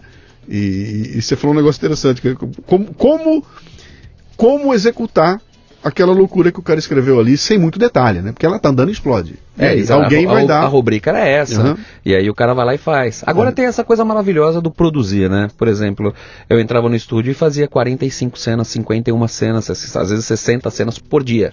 Sim. Então a, tua capacidade intelectual, a tua percepção do que fazer e o que improvisar, ela fica muito mais ampliada pela quantidade de exercício que você está fazendo, produzindo, Sim. dirigindo, né? Sim. E os atores, eles também, eles é, têm obrigação, e esse é o grande barato de ser ator, porque o cara, ele está ali fazendo aquele personagem, mas ele também tem que se reinventar todo dia, né? Uhum. Então... Até porque não é linear. Não é linear. Para quem olha daqui, fala, bom, os caras fizeram um filme, então começa pelo. Não é nada disso, cara. Tem. Muito, você começa pela última, no cinema. Você come, vou gravar a primeira a última cena e daqui a seis meses eu gravo a primeira cena. Ele é absolutamente não linear. É uma cena estanque que vai se emendar com alguma outra coisa ali, né? E eu, como ator, tenho que estar. Tá, pô, essa cena aqui é de noite, agora a próxima vai ser de dia. Um mês atrás, essa aqui tô na frente. Meu mood mudou aqui, eu tô assim, ali eu tô assado, né? Tem que ter essa pegada, né? É, é de é todas as partes, né? A gente, por exemplo, teve uma das cenas que nesse, nesse campo do improviso, né? Fazendo o filme para sempre nunca mais, uhum. eu subi no alto de um lugar que chama Morro do Alto do Chapéu. É, é, o, é o pico, um, um, pico mais baixo do que o Agulhas Negras, tá. né? E a gente estava lá em cima, as nuvens lá embaixo. E despreocupado filmando, de repente as nuvens subiram e começou a chover. Sim. E a gente não podia mais voltar porque era tudo terra e a gente estava num lugar bem ribanceira mesmo. Nós tivemos que ficar três dias lá. Eu tive que olhar para o roteiro e falar: o que, que eu faço aqui? O que, que eu adapto? Porque senão eu vou perder dinheiro de produção. E aí, nós, três dias de chuva, nós fizemos todas as cenas que seriam internas e externas na chuva, com chuva real. Uhum. E o filme está aí, e funcionou, eu cumpri e aconteceu. E equipamentos na chuva, não que tínhamos maravilha. previsto nada de case de equipamento para chuva. Foi tudo na guerra. A equipe inteira falou: vamos fazer que vai ficar muito bom. Sim. Porque eram chuvas torrenciais, torrenciais e três dias atolado. O gerador, você não via a roda do, do caminhão, era, era, tava encostada a caçamba na lama. Sim. E vamos embora fazer. Então, esse improviso também acontece muito. Me dá uma relação de coisas, de, de, de, de, programas ou projetos que você fez, filmes e tudo mais. O que, que você dirigiu? Globo Novela, né? Muitas novelas. Eu fiz uh, uh, muita coisa de Agnaldo Silva, Sim. né? Senhora Destino, Duas Caras. É, depois fiz Cinquentinha, que foi uma série em que Suzana Vieira era, era protagonista. Depois virou, acabou virando, a spin-off virou Lara com Z. Depois disso fui para parte de dramaturgia, saí da dramaturgia e fui fazer variedades, uhum. porque o Wolf assumiu a, a, direção de núcleo de variedades na época, né? Quem era o diretor de variedades era o Aloysio Legei. Ele saiu da Globo naquele momento, o Wolf assumiu e aí nós nos dividimos os diretores para dar conta, porque tinha um Boeing lá que tinha que decolar chamado Criança Esperança. Tá. Aí foram sete anos dirigindo Criança Esperança ao lado de Ulisses Cruz. Tá. Então fizemos juntos Criança Esperança durante muito tempo. E aí eu acabei ficando é, coligado à área de variedades, criando projetos de variedades. Uhum. Mais à frente veio o projeto Adnight, uhum. que é o projeto do Marcelo Adnet, que foi um projeto de Sim. mais ou menos um ano e meio, dois anos de gestação e mais dois, três anos de temporada. Sim. E aí eu voltei para o mercado para tocar produtora. É isso aí. Então chegamos é. num momento chave Sim. de uma mudança na tua. Até então você está dentro de uma puta estrutura onde você espirrou, tem quatro caras trazendo lenço ali, né? Por aí. Tá na mão, tá na mão lá, né? Imagino que tem algumas pressões, eu não, que, que se não está dando audiência, imagino que deve ser o inferno da sua vida de os engravatados batendo ali, aí, como é que faz, né? Como é que faz? Uh, mas você resolve que vai sair desse ambiente para tocar o teu próprio negócio. Você vai criar uma produtora, é isso? Sim, sim. E você é, tem um bichinho do empreendedorismo aí que Isso quanto tempo depois? Quanto tempo você já tinha de carreira? Olha, tava já na Globo eu já estava mais ou menos uns 15 anos. Uhum. Eu trabalhei com os últimos, até no próprio Adnight, nos últimos quatro anos do Adnight, já trabalhei com o plano B da produtora. Tá. Porque é, a minha visão era uma visão de voltar ao cinema, uhum. né, dirigindo filmes. É, já tinha feito um bom ensaio ali com, com Para Sempre Nunca Mais, que eu foi em paralelo com as produções Globo uhum. e Criança Esperança, eu estava fazendo longa-metragem, então o que ninguém aconselha, né? Porque geralmente você vai fazer longa-metragem, você está mergulhado no longa-metragem, né? E eu mergulhei ali no, no Para Sempre Nunca Mais. E, e comecei a tomar essa decisão. Então, dentro da Globo não existia esse espaço. O espaço que eu estava reivindicando no momento era voltar para a dramaturgia, mas voltar para a dramaturgia na linha de minisséries e séries, e eu tinha saído dessa trilha né? Eu fui para a trilha da variedades. Tá. E aí eu falei, então eu vou ter que voltar para essa trilha pelo lado de fora. A minha produtora vai produzir e eu começo a devolver esta produção para a TV Globo. Que é o caminho natural. É.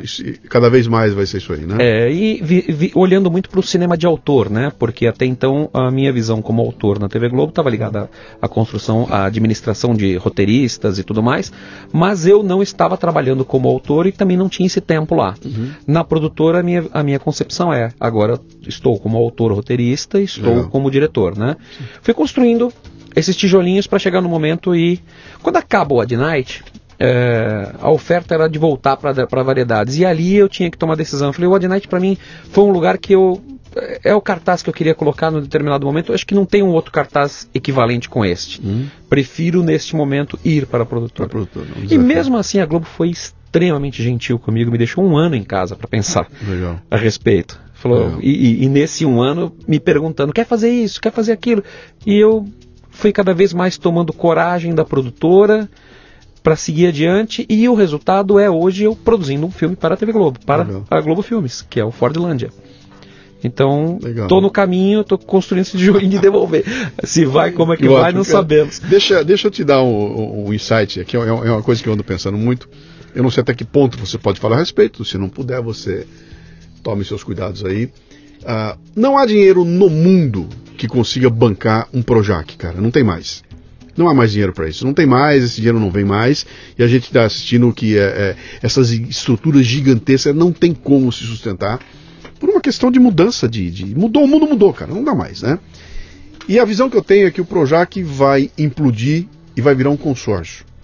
Onde diversas produtoras vão estar tá se tomando. É que nem um condomínio. Vira um condomínio e vários produtores independentes estão lá. Então, cara, tem um estúdio que funciona para 5, 6, 7, 8 produtores que estão ali, produzindo conteúdos que a Globo, que vai se transformar num núcleo de gestão de conteúdo e não mais um núcleo de produção, uh, foca no negócio dela. Que é, pô, eu tenho uma concessão, eu tenho um caminho para distribuir e talvez eu não precise bancar essa baita indústria aqui se eu tiver um grupo de produtoras espertas e, e, e competentes, e, né? competentes, né?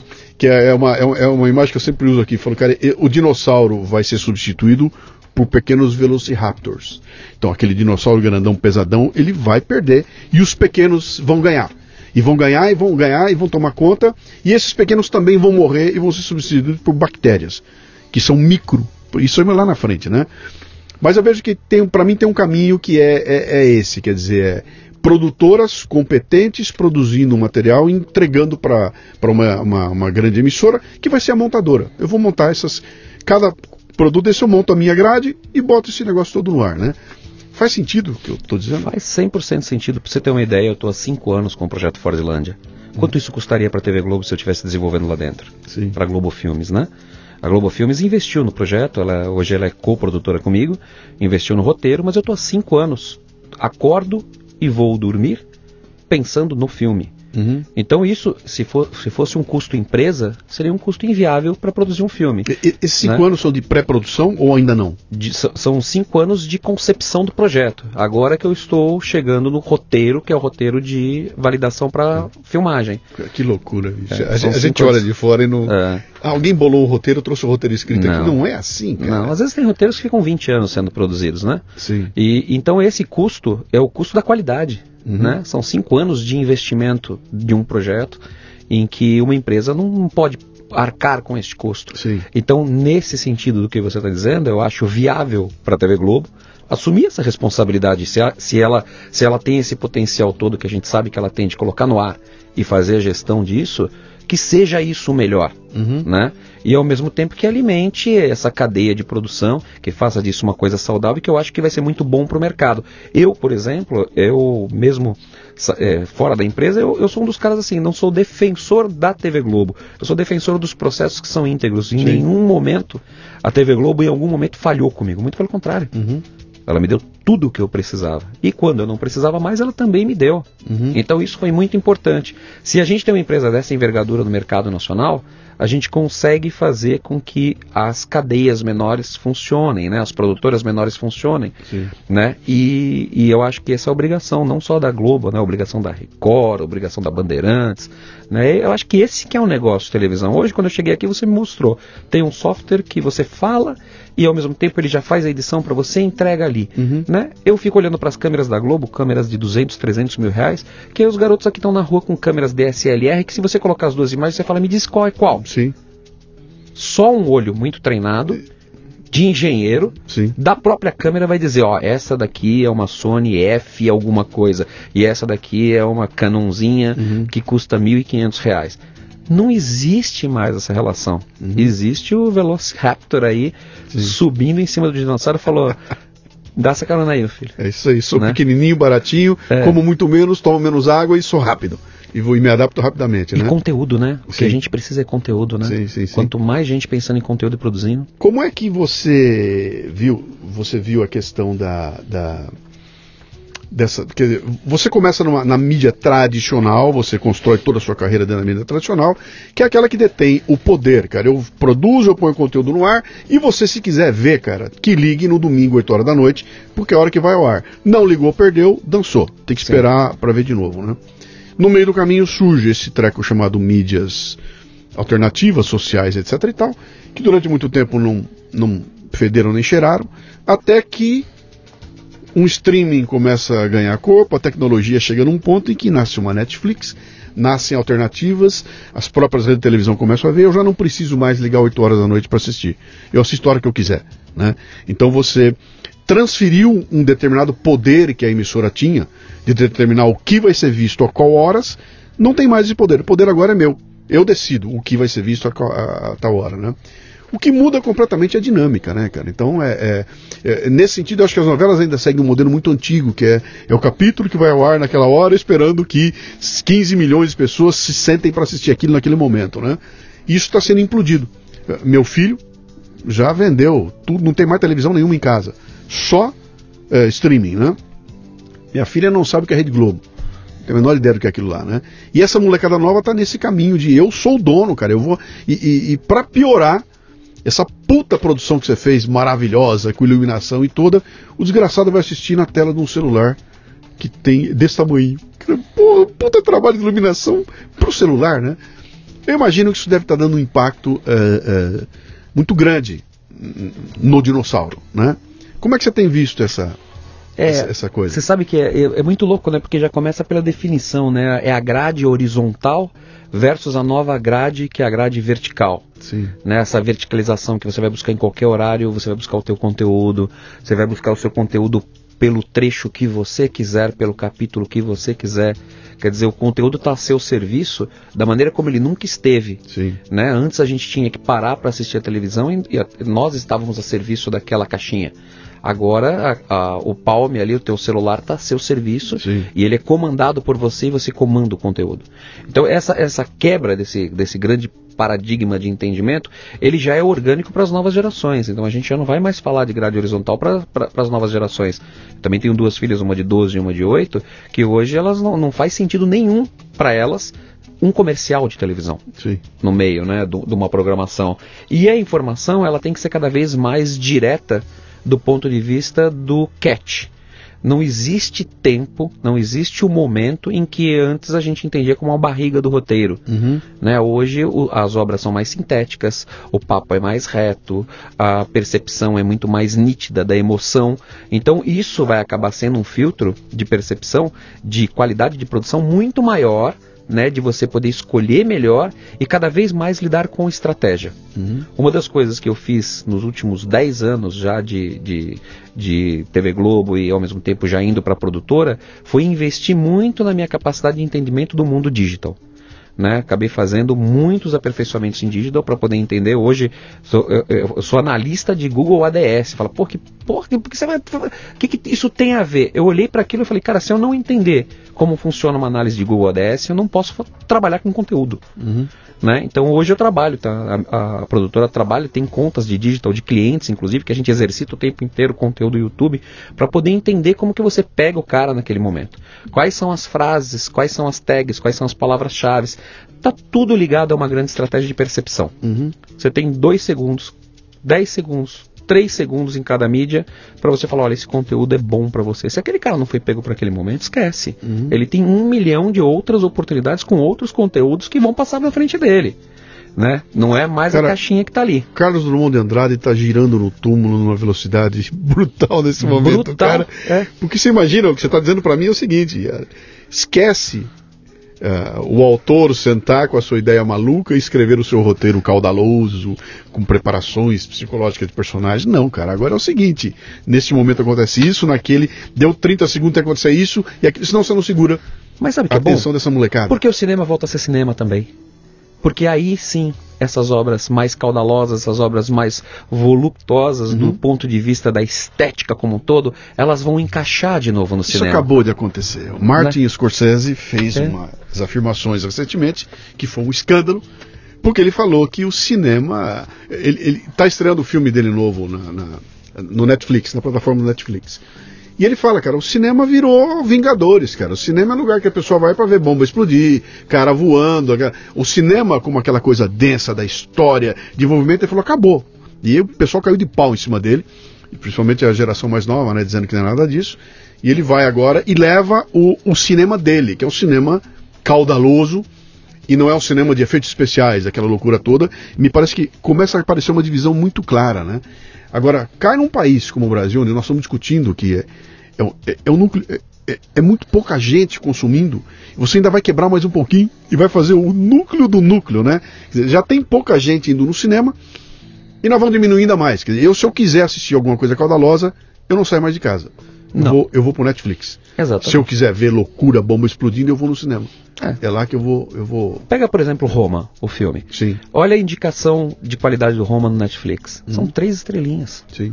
E aí, às vezes, não, que não é muito bom. Porque e é um, é um dos mais aclamados. Que é um filme, porque é um filme chato para quem quer ver bomba explodindo e cara morrendo e tiro e porrada e bomba, né? Pois é. Que tem uma, uma geração que, que é, é, é para aí que eu vou, né? Aí se esse cara que gosta do Roma, ele quer assistir Roma, ele vai pagar 100 reais por esse ingresso. Sim. Ele não é os 14,50 do cara que quer ver o filme de tiro, porrada e bomba. Uhum. Então, cada vez mais essa seleção vai ficar mais clara também como uhum. negócio, né? E você vai poder vender a qualidade com um preço adequado à qualidade, porque antes a qualidade era vendido com preço de entretenimento ticket médio, uhum. né? Então, falar, não é tiro, porrada e bomba, é um filme de arte. Você vai pagar mais caro por isso, porque é um filme Roman Polanski. Sim. Né? Então, essas divisões, elas começam a ficar mais claras é também. que já acontecia com... Quando eu era um comprador compulsivo de DVDs, tinha aqui em São Paulo uma loja de DVD maravilhosa ali na Rebouças, cara. Puta! Eu... 2001? Não, não, não, não, é. não era aluguel, era, era uma loja. Eu cara, do lado direito ali, eu lembro. O, o cara vendia DVD e é. ele vendia DVDs que não tem lugar nenhum. Né? E importante era maravilhoso, né? E aí tinha um lugar que vendia os DVD de tiro, porrada e bomba, o DVD vendido lá. 14,99. Sei lá o quê. e quando você chegava num DVD de jazz, cara, o preço ia parar nas nuvens. Eu olhava aquilo e falava, cara, eu que quero consumir uma coisa com uma puta qualidade, tenho que gastar muito mais dinheiro. Um filme clássico custava uma paulada de dinheiro, né? Um filme dos anos 60 custava muito caro, quando o filme popular custava muito barato, né? É, é, quer dizer, você já tem uma seleção natural que seleciona até o consumidor. É. Eu não tenho grana para comprar o caro, eu vou consumir mais barato e fico rodando minha, em volta do, do, do tiro porrada de bomba, não consigo nem chegar no outro e vou achar caro o dia que chato o dia que eu chegar porque ele ele está além é, é uma mudança uh, importante que está acontecendo na sociedade aqui que eu, eu, eu não entendi direito o que, o, o, que, que vai sair no final. O, o que vai ser lá no final. Acho né? que ninguém sabe ainda. Não, e, ainda mas eu, não. eu, acho que esse fato de trazer para você, para mim como consumidor, o poder de montar minha grade, montar a minha grade é, é vertical, né? cara, isso muda tudo, muda completamente, né? E você vai ter que me ganhar em 15 segundos de, de, do, teu, do teu filme. Começou o filme, eu liguei, se você em 3 minutos não me pegar, eu já saí, já, já caí fora. Já era. Olha que loucura, cara. Mas aí é que vem o poder de toda a estrutura, que é, é essa estrutura não só Google, mas a, de todo o digital como um todo, né? Sim. Porque ele já sabe que você vai gostar daquele conteúdo e aquele conteúdo vai estar na sua frente de uma maneira estratégica. Uhum. Então, é, é essa questão das estratégias por trás dos conteúdos, elas vão se fortalecer cada vez mais. Sim. Né? As televisões que não entenderem que esse é o grande segredo do conteúdo, elas não vão sobreviver. Uhum. Né? Tanto que já existem aí grandes movimentos que estão tentando alcançar isso, mas eles não entenderam como isso funciona ainda, porque também não existem esses profissionais que são de televisão e ao mesmo tempo de digital, Sim. que são profissionais que estão na grade vertical, raciocinando com a grade vertical. Né? Ainda existem muitos é, dinossauros nas administrações das grandes empresas sim, de comunicação. Sim, em todo lugar. Né? Em todo lugar. Isso, no, no, isso seus é... clientes também, é a mesma coisa, né? Exatamente. Nas empresas também, assim, os caras estão pensando cabeça dos anos 80, 90, se formaram com aquilo Exatamente. Lá, né? e, e, o dinheiro ainda está muito sediado nessa parte, porque Sim. o cara para investir na ousadia, ele, você imagina a cabeça do pessoal da TV Globo agora tentando investir na ousadia, Sim. no momento de mudança que eles estão passando, estão chamando de mega fusão, né? Sim. Você, eu fico imaginando, fala que quem assina um cheque hoje lá dentro, como é que fica o negócio, é. né? Falei, esse dinheiro vai para, peraí, peraí, peraí, deixa eu ver, deixa eu ver se isso aqui eles, vai. Eles né? descobriram uma novidade absurda, cara, um negócio muito novo chamado podcast. Você viu? que você tá quantos Porra, anos fazendo? 13, 14 anos nesse negócio. Descobriram agora que não virou uma loucura, né? Mas aquilo é um exemplo, né? De uma coisa muito mais flexível, custo de produção lá embaixo. Né? Usando prata da casa, conteúdo que ele já tem na mão lá, e de repente o cara abre uma. uma é o famoso. Um, um universo. Né, a Loprete, por exemplo, papo de café da Loprete, é, né? É, ela é. tá ali tomando um café falando o que ela vai fazer da pauta dela hoje. Você, você maravilhoso. Quem imaginava uma coisa dessa um tempo atrás? E outra, é, ela tá só no áudio, né? E de repente ela vai pro YouTube também com uma câmerazinha daquela de R$ 1.500. Pronto. Não precisa mais que isso. E, Pronto. E, e arrebentou ali, né? Cara, que coisa fascinante, né? Que mundo fascinante. nós Mundo estamos fascinante, é. né? Vamos partir aqui para o nosso finalmente. Vamos. Você então está com a sua produtora. Estou com a minha produtora. Você. A tua produtora é uma produtora de conteúdo. Ela não é dona das câmeras. Da... Não. Você aluga É. quando vai fazer? Não, eu tenho, eu montei uma estrutura. eu- você me apresentou aqui, aliás, né? Sensacional essa coisa do da, da- da- das engrenagens Sim. que elas não precisam de muitas pessoas para acontecer, porque elas foram presetadas para serem autossuficientes. Isso aí. A produtora é exatamente isso. A gente tem um lugar lá que chama-se Studio Lab, né, que é onde a gente faz inclusive talk show, essas coisas, que você aperta um botão, tá tudo pronto, tá tudo rapidamente. É, é- é- a ideia da concepção é essa: é ter o- o- a, turma que não é dinossauro, Uhum. são todos lá um pouquinho mais que milênios, mas é uma turma muito, muito experiente em produção. E a gente produz conteúdo para as mídias digitais, Uhum. e a gente produz conteúdo para televisão. E eu tenho esse paralelo, que é o paralelo de busca de vida futuro, que é o tempo todo produzindo conteúdo para cinema, né? Que nem agora nós estamos produzindo filme para Globo Filmes. Nesse momento não é a tua produtora. Você vai buscar fora. Você vai trazer a câmera de fora. Você vai, você vai montar uma estrutura de cinema. No caso produzir de cin- cinema, de cinema. sim, eu vou Tá. buscar. No caso de televisão, qualquer tipo de. É lá de- dentro. É lá dentro. Tá. É lá dentro. É uma, uma produtora que eu montei uma estrutura para ser autossuficiente nesse ponto. Uhum. Então eu consigo produzir e entregar com, com qualidade suficiente, com, com, em tempo, com um cronograma adequado. Né? Então foi, foi um lugar que eu, que eu previ e tirando todas as outras questões que eu já sabia quais eram que não funcionavam, Uhum. né? Foi em termos de produção, em termos de pessoas, eu montei adaptado justamente para isso, para ter flow de produção. Legal, legal, legal, Né? legal. E você tem. Se eu sou uma indústria e quero produzir um vídeo institucional, também está fazendo? A gente faz assim com algumas ressalvas, né? Porque o institucional ele, ele é um trilho que se você entra também para fazer ele é, no varejo, você também não consegue fazer outra coisa. Sim. Então a gente faz quando é, é, exige uma dedicação de conteúdo, de criatividade, de conceito, a gente faz. Legal. Eventualmente é, é muito mais ligado à coisa do que eles, do que a gente chama de é, videocast, são, mais essa coisa de uma- quase como uma publicidade interna dos processos de marketing. Né? Então envolve produção de roteiro. Nós estamos falando há uma hora e 16 minutos e você não falou o nome da produtora ainda. Centrípeta Filmes. Centrípeta Filmes. Que eu gosto do Leadercast, é uma é, delícia, cara. Centrípeta. É, é. Né? Mas que é legal. a Centrípeta Filmes. Quanto tempo ela tem já? Ela, ela foi formada em 2009 tá. e ficou dormente durante os 10 anos, que eram uns 10 anos depois de Globo, né? Uhum. 2018 para 2019 eu ativei comigo dentro, capitania, okay. tocando o barco. Quer dizer, você está há dois anos como um empreendedor brasileiro? Dois anos como empreendedor brasileiro. Se arrepende ainda? Não, na, na verdade, assim, eu, eu, eu num, num, determinado momento falei assim, será? Como é que é esse negócio? Logo que montei, que, que eu falei, agora estou dentro desse barco, peguei o timão do barco, vem o, o, o nosso querido presidente, eu vou acabar com a Ancine, vou destruir o cinema nacional. Eu falei, caraca, e aí? Tenho três projetos aprovados no Fundo Setorial. O que, que acontece? Até agora não aconteceu nada. Sim. Mas começam a ter outros projetos que andam e a gente já começa a não olhar muito para esse, esse viés. O viés agora é buscar no mercado. Sim. Né? Então vem um pouquinho de publicidade, vem um pouquino de, de projeto de televisão, entrega. Então a coisa começa a criar um corpo. Uhum. Né? A necessidade faz o. faz o, o, você achar, você criar uma, uma solução ali, né? Qual é a tua ideia? Da, da, você tem sócios lá? Não. Você está sozinho? Estou sozinho. Tá, é, é, é, é, o teu próprio negócio, é. né? Tá, e qual é a tua ideia aqui agora? É você. Você vai abraçar esse digital como. Esse é o... Não tem volta. Não tem volta. Isso não tem volta. Não tem, não volta. tem volta. Você está produzindo para assistir no celular? Sim.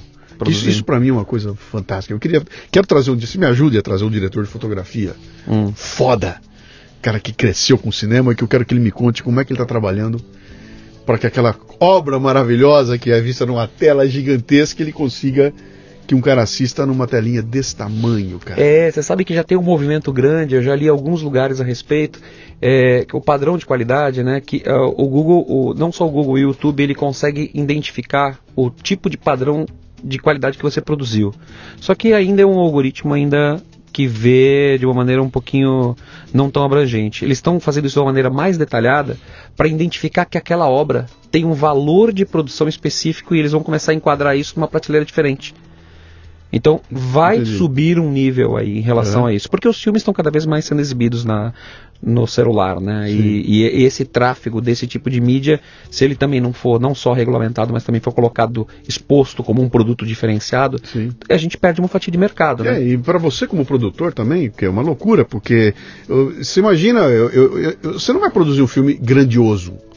Você pega aqueles faroeste do Sérgio Leone com aquelas... Que maravilhoso aquele céu azul. Cara, aquelas paisagens é. fabulosas. Que você está no cinema que chega a ser opressivo, né? É. Você dá aquelas. De repente você põe aqui, vira uma pequena paisagem pequenininha dentro de uma tela de, de é. celular. Isso muda na hora de fazer, né? Muda. Eu não consigo o resultado que eu teria ali no cinema. Logo muda. o produto final vai ser uma coisa diferenciada que, é, o, que... que nem lá na produtora ontem mesmo eu estava falando sobre isso. A gente tem um, o meu, a minha estratégia é distribuir projetos, programas uhum. para televisões que não são as televisões, não só, né? Eu estou focando muito mais nas televisões do grupo B, que são televisões regionais, televisões que precisam de conteúdo e que têm um jogo burocrático menor do que as televisões do grupo A, okay. né? e que eu tenho uma, mais liquidez para produzir. Então eu estou muito mais focado nesse tipo de criação e estou entregando muito mais fácil, com Sim. mais qualidade, do que a espera, às vezes, de um projeto do Grupo A que leva dois, três anos de, de espera de acontecimento e comercial, principalmente, Sim. né? E se o Silvio Santos da Natel, ele mudou você de horário. Não é mais quarta-feira, agora é quinta. Porra, mudou tudo, né? É a grade que louco, né? Que louco.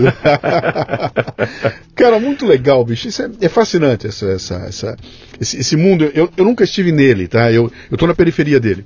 Eu trabalho fora dele, eu trabalho lá. Eu assisto, eu critico, eu consumo, mas nunca estive dentro dele. Quer dizer, eu, eu não tenho a, o lance de ter vivido o bastidor da televisão, eu não sei. O que eu vejo é o que eu tô vendo de fora lá, né? E é sempre fascinante a gente pegar, porque as pessoas têm uma ideia muito é, é, superficial do que é que se passa lá dentro. Eu já, visitei, já fui na Globo várias vezes, já fui ao Projac e tudo, e quando eu saí de lá eu estava embasbacado com o nível de qualidade e profissionalismo daquela máquina gigantesca. Eu falei, cara, o que os caras fizeram aqui é um negócio inacreditável, né? Uh, uh, uh, há um mérito nisso, entendeu? nós devíamos todos. Eu tenho que ter orgulho de ter no meu país uma empresa capaz de produzir com a qualidade que a, que a televisão produz no Brasil, né? É, isso para mim é motivo de orgulho, não é um negócio para ser destruído.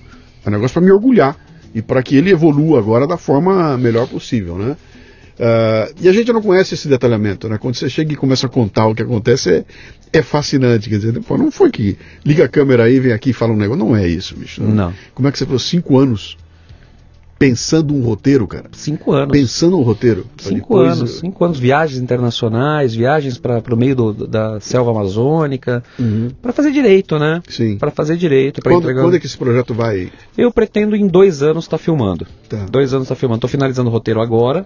Ele vai o ano que vem se tornar uma realidade em termos de produção. Uhum. E 2021 é o ano da, de filmar. Quer dizer, então nós temos que esperar assistir esse, essa série em 20... 2022 barra 23. Vou 22, 23. 22 barra 23. Olha a perspectiva, cara. De, isso é, é. totalmente diferente de, do que a gente imagina na televisão, que é tudo nervoso e rápido.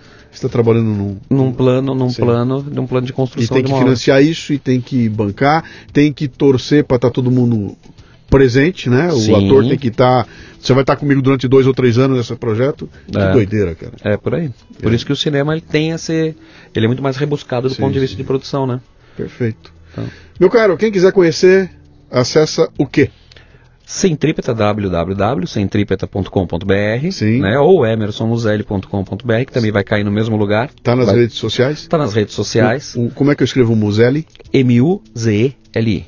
MU, Muzelli mesmo. Muzelli mesmo, fala, né? né? Legal. E, e tá, tem, tem bastante coisa aí pelas redes sociais. Maravilha. Tá lá meu trabalho como um todo. Cara, parabéns, viu? Que baita história legal aí. Espero que você continue é, investindo em se tornar um Velociraptor muito ágil. Obrigado Para tirar vantagem. Esse momento aqui é um momento de transição e vão sobreviver os caras que têm essa visão tua aí, sabe? De tem o preparo, aprendeu como é que faz, sabe, viveu isso tudo, conhece as limitações, sabe dos cuidados que tem que tomar e, e escolheu partir para dirigir o teu próprio negócio lá, cara. É o empreendedor aí. brasileiro é um herói, cara.